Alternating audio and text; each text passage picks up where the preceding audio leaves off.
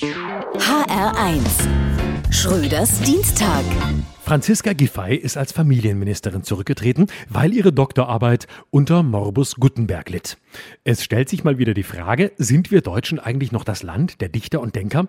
Wenn man sich die Doktorarbeit der designierten ehemaligen Doktorin, also Frau Dr. des Ex-Giffey, anschaut, muss man sagen, ja, das der Dichter sind wir wohl schon. Das Land der Denker sind wir wohl eher weniger. Da die Freie Universität Berlin ihr den Doktortitel wohl doch aberkennen will, ist davon auszugehen, dass sie beim Schreiben eher weniger als mehr gedacht hat. Vielleicht schadet Intelligenz aber in der Politik auch mehr, als sie nutzt.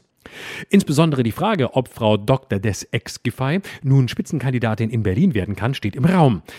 CSU-Generalsekretär Markus Blume ist dagegen. Das hätte die CSU mal im Fall Andi Scheuer sein sollen, dessen Doktortitel ebenfalls aberkannt worden ist und der trotzdem Verkehrsminister werden konnte.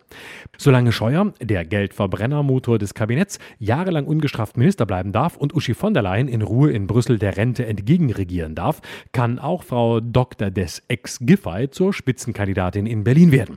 Denn das Problem an all diesen Personen ist nicht ihre Doktorarbeit, sondern ihre politischen Fehler. Und die kriegt Scheuer noch nicht mal auf mehrere Terabyte Festplatten verteilt. Uschi von der Leyen hat ihre Fehler leider vom Handy gelöscht und müsste erstmal ihre ehemaligen Berater fragen. Die gehen aber leider gerade nicht ans Telefon.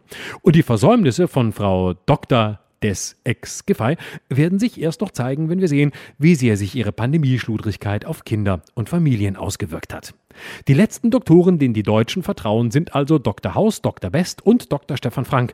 Aber der ist auch schon eine ganze Weile im Ruhestand. Wenn schon Sanktionen für Frau Dr. des Ex-Giffey, dann ganz klar Dschungelcamp.